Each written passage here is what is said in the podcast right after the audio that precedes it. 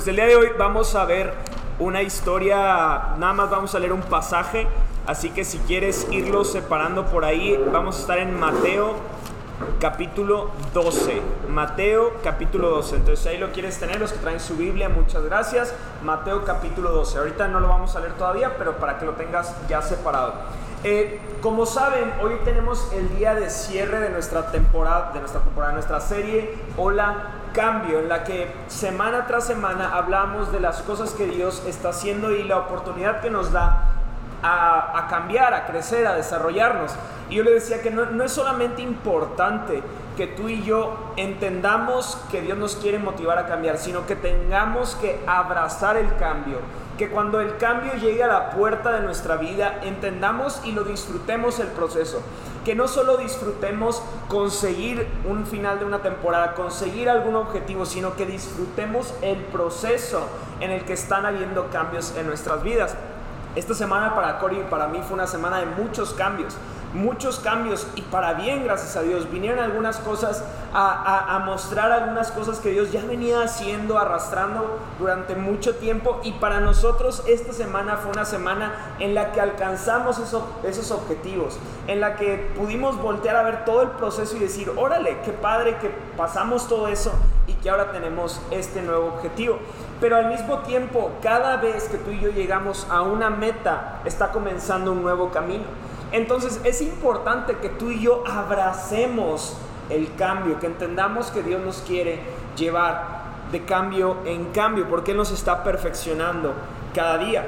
Pero entonces cuando yo pienso en el título que hoy puse, puntos de cambio, no sé si alguna vez, eh, sé que ustedes no, no, son tan peleoneros, pero alguna vez que hayas peleado con alguien, yo con Cory nos pasa, que, que, que ella de repente me dice, Guille, ¿cuál es tu punto?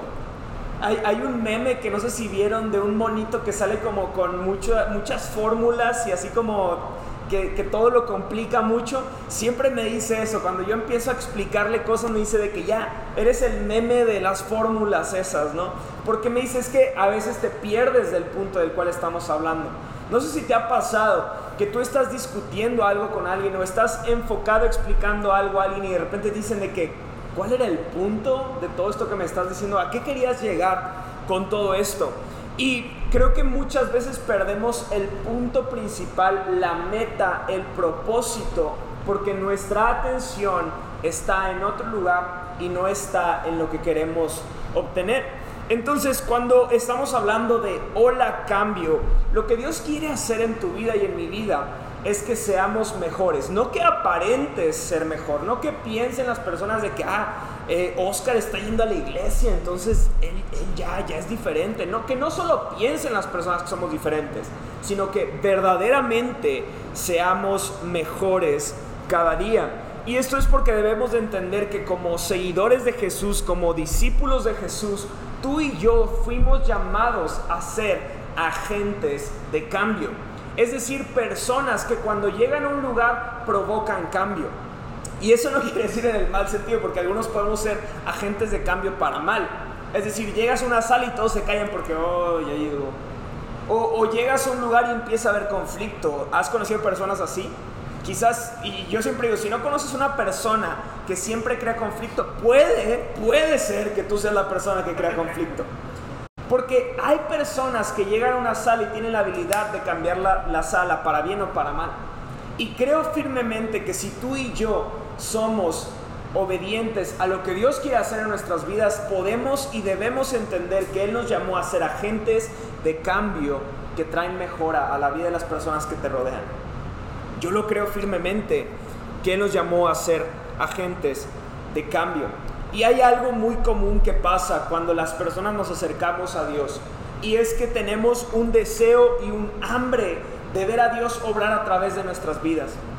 No sé, quizás tú estás familiarizado con milagros, con oraciones en las cuales yo estuve, les he platicado antes que yo estuve en un lugar en el que un paralítico se levantó de su silla de ruedas. Para mí fue impresionante, nunca había visto algo así. Y yo para mí fue algo que me marcó. ¿Y sabes qué pasó en mi corazón? Ahora yo quería levantar a todos los paralíticos de sus sillas de ruedas. Y, y no está mal, pero a veces no entendemos que antes de que Dios quiera hacer algo a través de ti, quiere empezar a hacer algo en ti. No podemos tú y yo querernos adelantar a que haga algo a través de nosotros si antes no estamos dispuestos a que comience a desarrollar áreas de nuestras vidas. Obviamente eso no, no significa que, la persona que, se levantó en ruedas ya tenga todo bien en su vida. Puede que no, pero lo que Dios tiene para esa persona en esa temporada era necesario el milagro que ocurrió en su vida. Y hay muchas veces que tú y yo nos adelantamos porque vemos el cambio que Dios está haciendo en otras personas y decimos, wow, quiero el cambio que está haciendo ella. Quiero el cambio que está haciendo Él. Quiero la revelación que Dios le está dando a esa persona. Pero no entendemos todo el proceso que los ha llevado a ese momento. El otro día una, una persona me, escribió y me dijo que, oye, estuvo muy chistoso porque me dice, oye, eh, prediqué este, este sábado en jóvenes. Y yo que, pues qué padre. Y me dice, ya para que me invites allá a tu iglesia a predicar. Y le digo, o sea, con todo respeto, le digo, pero échale, o sea, aviéntale, aviéntate tus primeras 10 prédicas y a la 11 prédica vas y prédicas en la iglesia. Y le digo, porque es que a veces nada más vemos que Dios hizo algo en nosotros o, nos usó para algo y pensamos que Él ya no quiere trabajar en nuestras vidas. Y hay muchas cosas que Dios está empujando el cambio en nuestro corazón y lo que Él quiere es desarrollar esa paciencia, ese coraje, ese, ese amor por cada una de las cosas que Él está haciendo en nuestras vidas. Entonces, ahora sí quisiera que leamos Mateo capítulo 12. Vamos a leer del versículo 1 al versículo 14. Entonces, yo lo voy a leer de aquí en mi Biblia, que se me hace más, más fácil para no estar volteado. Mateo 12, 1 al 14, y dice así. Por ese tiempo Jesús caminaba en el día de descanso por unos terrenos sembrados. Sus discípulos tenían hambre, entonces comenzaron a arrancar unas espigas de grano y, comer, y a comérselas. Algunos fariseos los vieron y protestaron, mira, tus discípulos violan la ley al cosechar granos en el día de descanso. ¿No han leído en las escrituras lo que hizo David cuando él y sus compañeros tuvieron hambre? Entró en la casa de Dios y él y sus compañeros violaron la ley al comer los panes sagrados que solo a los sacerdotes se les permitía comer. Y no han leído en la ley de Moisés que los sacerdotes de turno en el templo pueden trabajar en el día de descanso. Les digo, aquí hay uno que es superior al templo. Ustedes no habrían condenado a mis discípulos, quienes son inocentes, si conocieran el significado de la escritura que dice, quiero que tengan compasión, no que ofrezcan sacrificios. Pues el Hijo del Hombre es Señor incluso del día de descanso. Luego Jesús entró en la sinagoga de ellos y allí vio a un hombre que tenía una mano deforme. Los fariseos le preguntaron a Jesús, ¿permite la ley que una persona trabaje sanando en el día de descanso? Esperaban que él dijera que sí para poder levantar cargos en su contra. Él le respondió, si tuvieran una oveja y ésta cayera en un pozo de agua en el día de descanso, ¿no trabajarían para sacarla de allí? Por supuesto que lo harían. ¿Y cuánto más valiosa es una persona que una oveja? Así es, la ley permite que una persona haga el bien en el día de descanso. Después le dijo al hombre, extiende la mano. Entonces el hombre la extendió y la mano quedó restaurada, igual que la otra. Entonces los fariseos convocaron una reunión para tramar que cómo matar a Jesús. Tranquilamente Jesús sanando la mano de una persona y al siguiente momento lo quieren matar. Qué interesante es esta historia porque me gusta que se divide en dos partes. Primero vemos a Jesús caminando por los campos con sus discípulos, ellos comiendo espigas y los fariseos juzgándolos. Luego Jesús ya no, ya no en su cancha, sino en la cancha de los fariseos, en el templo, sanando un hombre y ellos tramando cómo matarlo. Me pareció muy interesante esta historia. De hecho, me encantaría que lean todo el capítulo 12 en sus casas, porque vemos como cuatro o cinco ejemplos en los cuales Jesús hace algo y los fariseos responden. Jesús hace algo y los fariseos responden. Es, muy interesante este capítulo. Pero algo que me gusta eh, y que quiero enfatizar hoy es estas dos partes de la historia porque vemos discípulos por una parte y luego un enfermo por otra parte, Pero el punto en común que tienen estas historias es Jesús hablando con los fariseos. Jesús entablando una plática, una conversación con los fariseos. Y el contexto que quiero hablar de los fariseos, quizás tú no tengas tanta, tanta historia de qué hacen los fariseos, pero los fariseos durante un momento muy crítico del pueblo de Israel, ellos fueron usados por Dios para acabar con lo que estaba levantándose en contra de la palabra de Dios, en contra de lo que Dios estaba haciendo. Los fariseos en un periodo muy importante de la historia sirvieron a Dios, hicieron algo importante, hicieron una preservación del mensaje. E, entonces, a lo que quiero llegar con esto es que a veces asociamos la palabra fariseo con alguien malo. Decimos, no, eh, los fariseos son malos. Los fariseos son pecadores, malos, y pues nosotros somos también pecadores como los fariseos. Entonces lo primero que quiero resaltar es que los fariseos no eran malas personas, pero algo que pasaba con ellos es que constantemente perdían de vista el punto principal. Constantemente el punto que tenían frente a ellos lo perdían. Y algo que me, me gusta pensar de esto es que algo que pasaba en ellos es que al perder este punto de vista, esto cegaba sus corazones y los llenaba de orgullo. Porque ellos no, no, veían con claridad quién era Jesús, no entendían lo que hacía Jesús. Entonces eso creaba un obstáculo, juzgaban y se llenaban de orgullo. Juzgaban a otros y eso traía orgullo en sus vidas. Algo más que hacían los, los fariseos es que estaban tan obsesionados con cumplir la ley de Dios al pie de la letra, a lo que ellos pensaban que era lo correcto, que se olvidaban de lo que Dios quería hacer en ellos, que era un progreso, y ellos se enfocaban en la perfección. Dejaban de lado el progreso para abrazar la perfección. Y amigo, amiga, tú y yo podemos saber que abrazar la perfección puede ser un dolor de cabeza para ti y los que te rodean. Porque querer controlar todo y que sea perfecto es muy difícil que pueda realizarse. Pero los fariseos comenzaban a seguir eso y en un momento se daban cuenta que habían caído en un, en un juego porque ya se daban cuenta que no eran perfectos y seguían ellos creyendo que estaban haciendo las cosas bien. No podían entender ni ver a Dios entre ellos. Y algo que me gustaría, no sé si tú lo has visto antes o lo has estudiado, pero si tú vas a través de los evangelios, puedes ver algunas eh, negativas que daban los fariseos hacia Jesús. Puedes ver exclamaciones que hacen como, ¿por qué su maestro Jesús come con esa escoria de la sociedad? ¡Wow! Los fariseos diciéndole escoria a los pecadores.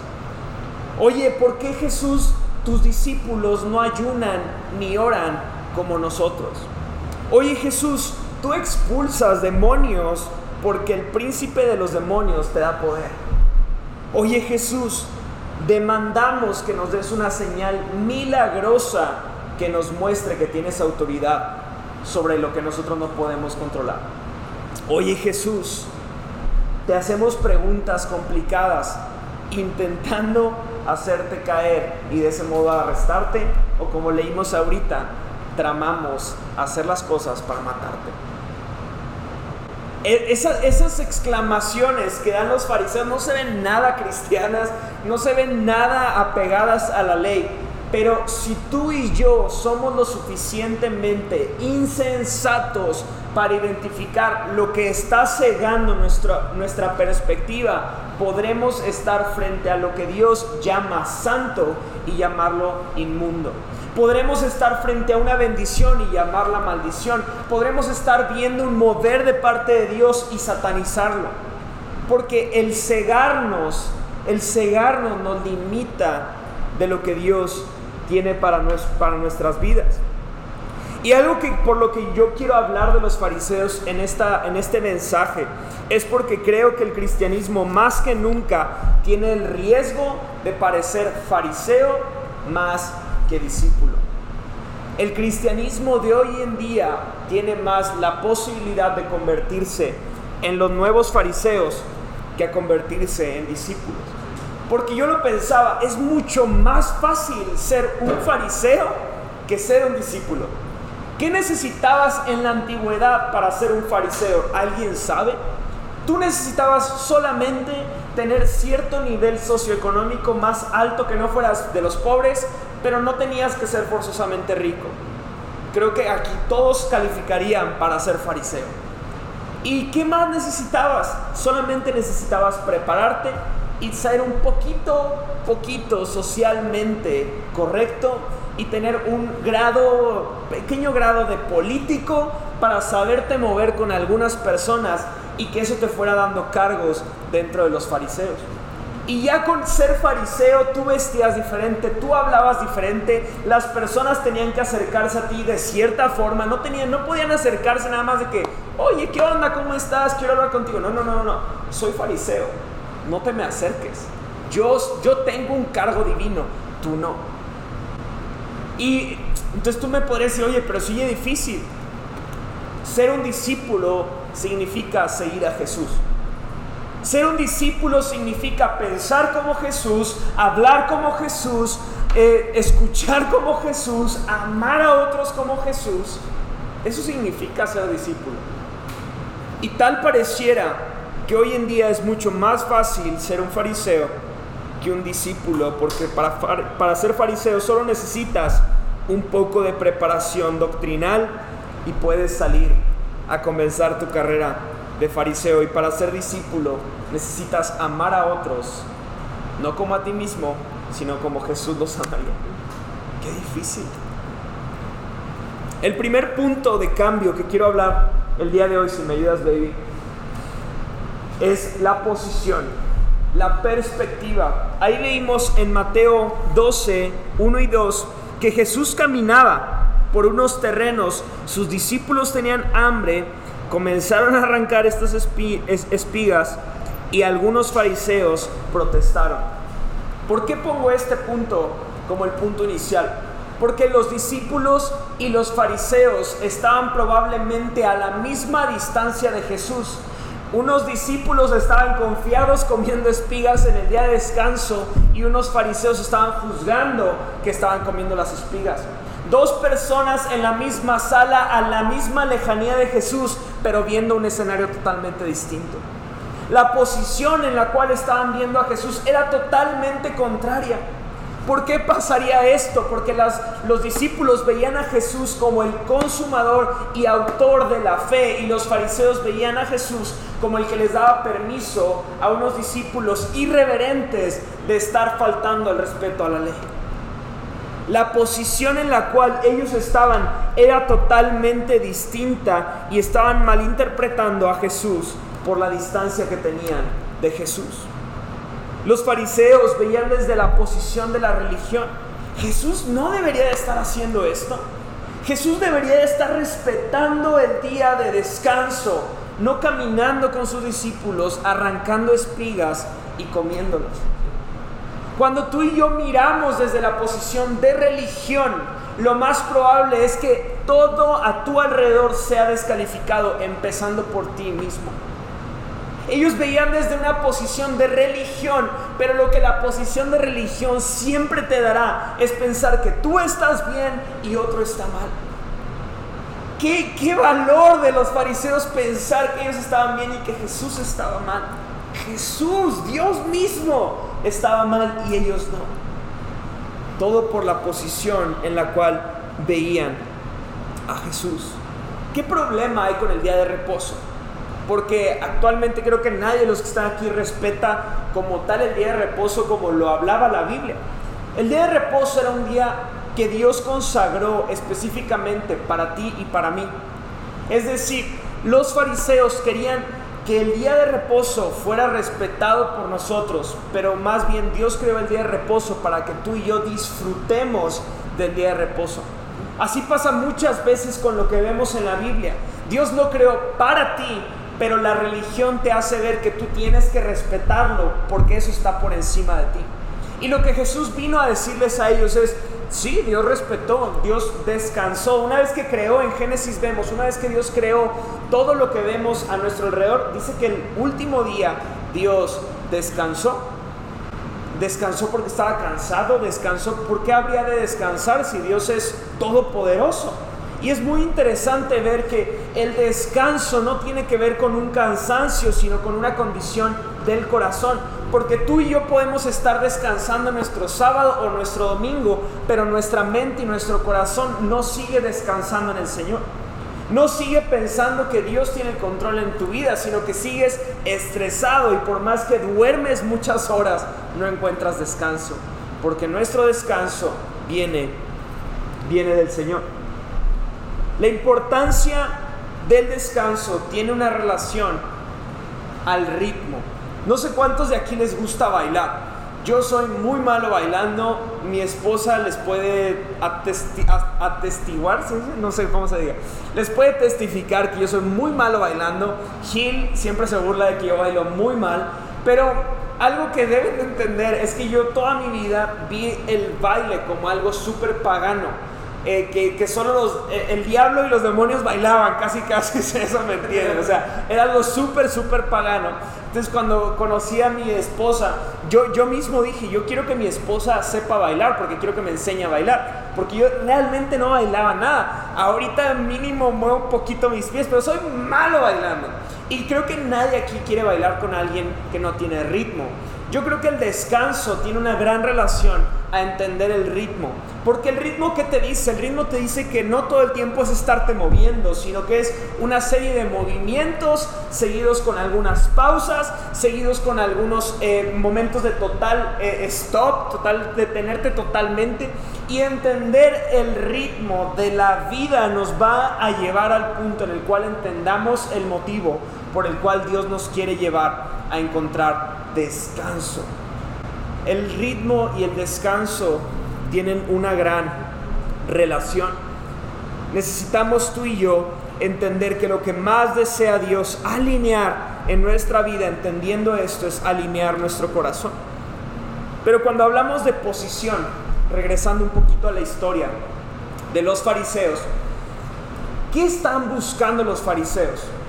¿Qué puedes ver que están buscando los fariseos al acercarse a Jesús? ¿Se están acercando para escuchar las palabras de Jesús? ¿O se están acercando a Jesús para juzgar a Jesús? Si ves una y otra y otra vez, cada vez que un fariseo se acerca a Jesús, es para juzgarlo. Siendo el grupo de personas más calificado para reconocer al Mesías, son el único grupo que solo se dedica a juzgarlo, criticarlo y a decir que sus palabras no tienen peso. Qué interesante, porque ellos no se están acercando para encontrar algo en Él, sino se están acercando para juzgarlo y, desacreditar todo lo que Él está haciendo. Y yo solo pensaba, cuando te acercas a Jesús, cuando tú te estás acercando a Jesús, te estás acercando para creer y cambiar o para llenarte de dudas y seguir alimentando tu ego de tu falta de necesidad de Dios. Cuando tú te acercas a Dios, te acercas para adorarlo y confiar y descansar en Él, o te, o te acercas solamente para darte cuenta que un momento de adoración no cambió nada, que un momento de oración no, no produjo nada en tu, en tu vida y empezar a, a darte razones para mejor deslindarte de lo que Dios está haciendo en tu vida. ¿Qué estamos buscando cuando nos acercamos a Él? ¿Qué buscamos? Porque Dios desea que nos acerquemos buscando cambio, porque Él tiene cambio para nuestras vidas, pero la religión nos aleja del cambio. Lo único que nos va a acercar al cambio es acercarnos a Jesús, porque Jesús va a seguir mostrándote las áreas en las que tú y yo debemos de cambiar, debemos de crecer, pero mi posición afecta a mi punto de vista de Jesús. El segundo punto, si me ayudas, baby, es el punto de vista. ¿A qué me refiero cuando hablo de punto de vista? Que es un poco diferente a la posición. El punto de vista es lo que creen de Jesús. El punto de vista habla las creencias, habla las opiniones que tienen estos discípulos o estos fariseos acerca de Jesús si tú te ubicas en un lugar, eso afectará a lo que tú crees de las personas. No sé si te ha pasado que alguien dice, no, hombre, es que el Dani, el Dani habla, habla cosas contra mí. Y Dani no ha dicho nada, pero mi posición afecta a mi punto de vista de lo que Dani está haciendo. Porque puede que Dani un día traía migraña y entonces estaba viendo así y entonces yo digo, mmm, me está viendo con feos ojos, algo trae Dani. y, pero, pero porque mi posición afecta a mi punto de vista, a mi opinión. ¿Cuántas veces tú y yo hemos estado en situaciones en las que personas te voltean a ver o te odian? A mí a cada rato me pasa que alguien me dice, ay, me caías bien mal, pero ya te conocí, ya me caes bien. Y yo, ok, pues de nada o gracias, no sé qué decirte. Porque simplemente se quedan con su posición para crear su punto de vista de ti o de lo que Dios, en este caso, en lo que Dios está haciendo. Los aspectos más importantes de tu relación con Dios estarán conectados a cómo estás viendo a Dios. Lo que tú hagas, lo que tú decidas, lo que tú empieces, lo que tú inicies, lo que tú sueñes, tendrá una alta conexión a cómo estás viendo a Dios, a lo que tú y yo estamos decidiendo creerle a Dios. Hay algo que he podido aprender al paso del tiempo y es que muchos de nosotros por nuestro por, por tener un punto de vista incorrecto de la palabra de lo que Dios quiere hacer de la iglesia, de los pastores, por tener un punto de vista incorrecto, tornamos en maldición algo que Dios llama bendición. ¿A qué me refiero con esto?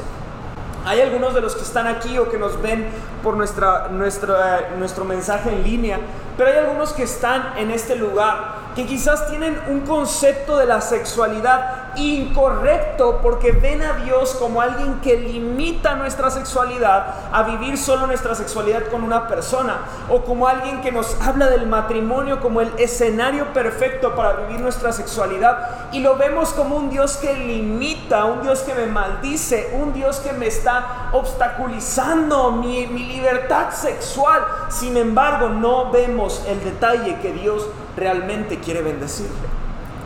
Algunos de nosotros podemos estar batallando con ira, con enojo, con falta de perdón, con falta de, de, amor a otros, con egoísmo, porque nos sentimos muy cómodos al cargar estas cosas, al vivir con estas cosas a nuestro alrededor y pensamos que esto forma parte de nosotros y no vemos como bendición el momento en el que Dios quita eso de nosotros y nos deja conocerlo a Él.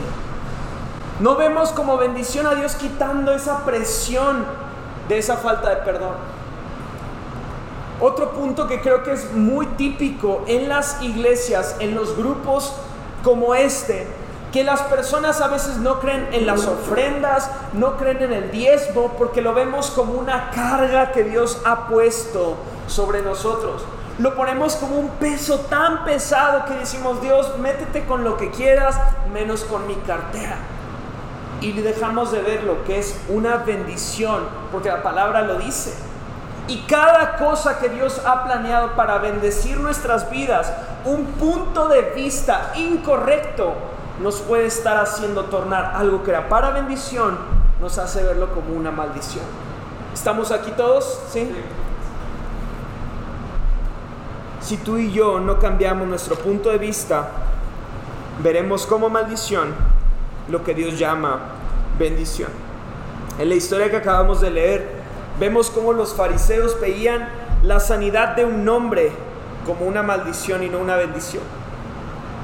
Si tú y yo decidimos creer, perdonar, sanar, reconciliar, dar un paso a lo que Dios está hablando a nuestro corazón, te aseguro, te aseguro que esa bendición que Dios tiene destinada para ti te hará cambiar tu punto de vista acerca de Él. Porque solo basta con creer, solo basta con dar un paso y creer que Él lo puede hacer en tu vida. Que, que eso que te está pesando tanto, que esa carga que tú has tomado por tanto tiempo, tenga un rumbo distinto. La posición define mi punto de vista y por último, punto número 3, baby. Eso define nuestro punto de acción. En los negocios tú podrás saber un poco quizás acerca de los puntos de acción, que es cuando tú defines eh, cuáles son tus puntos fuertes, cuáles son tus puntos medios, cuáles son tus debilidades, etcétera, etcétera. Y tú defines cuál va a ser tu siguiente golpe. Cuando tú pones atención a tu punto de acción es porque estás dispuesto a dar un golpe.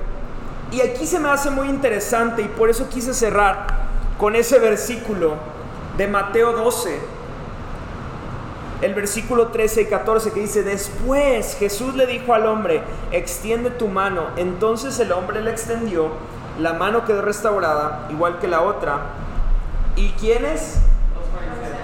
Los fariseos convocaron a una reunión para tramar cómo matar a Jesús. En una separación de dos versículos vemos una posición distinta, un punto de vista distinto y un punto de acción distinto.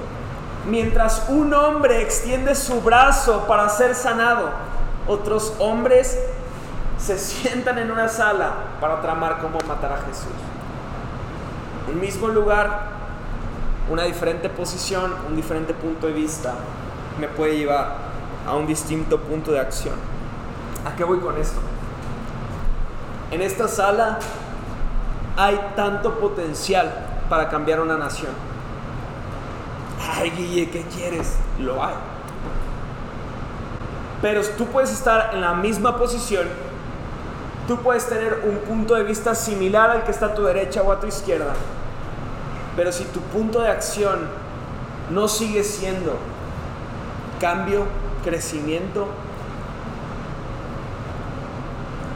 ese potencial solo quedará en eso, en, energía potencial, en, algo que no, no se concretó a nada. Algo que me resulta muy interesante de esto es cómo los fariseos habían estado tan envueltos, tan, tan, tan envueltos en religión. La religión había creado un obstáculo tan grande en sus vidas, una ceguera tan absoluta en sus vidas, que ellos sabían que ellos por ley no podían matar a Jesús, pero ellos tenían que pensar de qué forma podían provocar que alguien más matara a Jesús. Es por eso que cuando vemos todo el proceso de la crucifixión, no vemos a los fariseos clavando a Jesús en la cruz, vemos a los romanos clavando a Jesús. Pero detrás de todo esto hubo un grupo de judíos que estaban totalmente llenos de celo, ira, enojo y por sobre todo falta de claridad que no reconocieron que a quien estaban crucificando era el que venía a traer libertad a sus vidas. Ellos se llenaron de tanto, tanto odio que tramaban de qué forma podían matar a Jesús. ¿Cuál es el punto de acción al que Dios te está animando a hacer en este tiempo? ¿Qué cambio te está llamando a hacer Dios? Si en esta serie de tres semanas que estuvimos platicando, yo puedo verme totalmente agradecido con Dios, es si tú decides hacer un cambio en tu vida, un solo cambio que te lleve a seguir creciendo y creyéndole a Dios en lo que tiene para ti. Si tan solo tú y yo damos un pequeño paso, un pequeño paso marcará toda la diferencia. Antes de que Jesús sanara a este hombre, los fariseos le preguntan, ¿es lícito que tú sanes a este hombre en el día de descanso? Él les hace, les hace esta analogía de la oveja. Y finalmente lo que me gusta es, ustedes piensan que es lícito hacer el bien o hacer el mal. Me encanta que Jesús les pregunta porque Jesús está marcando, está marcando un antecedente ante, ante estas personas. Les está haciendo ver a qué grado ha llegado la religión que ha obstaculizado sus mentes y ha obstaculizado sus vidas. De qué forma la religión ha obstaculizado tu mente y mi mente en pensar, en pensar que Dios no puede hacer algo diferente en tu vida en pensar que Dios necesita un cierto tipo de permiso para intervenir en mi corazón, en que Dios necesita cierta, no sé qué, tenga que cambiar. Y lo más importante que quiere mostrar aquí Jesús es que todo depende de la actitud y la posición de nuestro corazón. Les llama a los fariseos, ¿es lícito o no hacerlo? ¿Es bueno o es malo? ¿Qué, qué, qué quieren que haga? el punto de acción que Dios quiere para nuestras vidas es que creamos en que Él quiere y puede hacer. Tener la fe suficiente para saber que Él puede y tener la esperanza de que Él lo va a hacer. Creo que lo más importante del cambio es que tú y yo hagamos en este momento una inspección a nuestra alma, una inspección a nuestro corazón. Entendamos que el cambio es para crecer, el cambio es para alcanzar, el cambio es para llegar más alto, el cambio es para tener más fe, el cambio es para tener un corazón más limpio, un corazón más puro. Para eso es el cambio. ¿Qué piensan que hubiera pasado si cada uno de estos fariseos, en lugar de acercarse a juzgar a Jesús, se acercara callado simplemente a ver lo que hacía Jesús? ¿Crees que hubiera habido un cambio? Pero a veces nuestras opiniones, nuestras perspectivas nos llevan a actuar de una forma que nos aleja de Jesús en lugar de acercarnos a Jesús. Esta serie a mí y a Cory nos retó mucho, porque como les dije, esta semana para nosotros fue una semana en la que vimos consumadas cosas que por mucho tiempo habíamos esperado, que por mucho tiempo habíamos deseado ver a Dios obrar en diferentes cosas. Y esta semana fue para nosotros una semana muy bonita. Pero yo solo le, decía a Cory, aquí no se acaba esto, vamos a lo que sigue. Aquí no, no, no porque ya llegaste hasta aquí, no porque ya estás en esta sala, en este lugar con otros, otras personas que desean conocer a Jesús, ya lo conseguiste. Hay un paso más al que Dios te quiere llevar. Hay personas allá afuera que necesitan conocer lo que tú conoces. Hay áreas de tu vida que te están limitando como a los fariseos de conocer más, más de cerca a Jesús. Hay, aspectos de tu corazón, de tu intimidad, de tus secretos que te están alejando y que tú has creado una máscara que crees que te acerca a Dios, pero realmente te aleja de que Dios pueda hacer algo para ti. Una frase que me encanta es decir que Dios no transforma máscaras.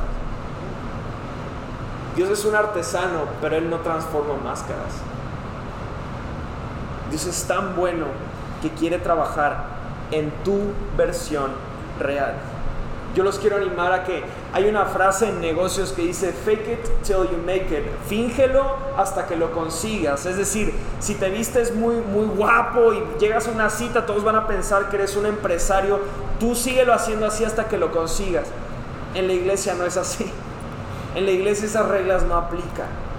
Aquí no queremos que la gente finja hasta que vuelva a ser una persona transformada preferimos ver sillas con personas rotas, porque de ese modo podremos testificar que Dios hizo algo en nosotros. ¿Qué les parece si oramos? Dios te doy gracias. Te doy gracias, Padre, porque sé que en este lugar tú estás limpiando corazones, tú estás purificándonos, tú estás convirtiéndonos, tú estás haciendo algo en nuestras vidas. Te pido, Padre, que así como ese hombre que tenía una mano totalmente enferma, creyó en ti, extendió su brazo a pesar de cualquier opinión que pudiera haber de las personas a su alrededor.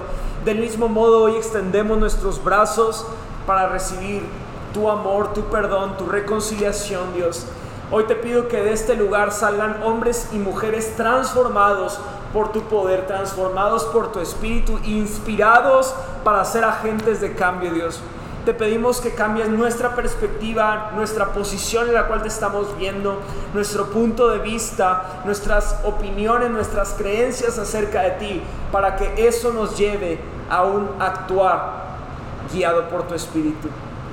Te pido, Padre, que el día de hoy nos retes, nos animes a creer y que podamos dar pasos de fe y alcanzar más de ti, más de tu corazón.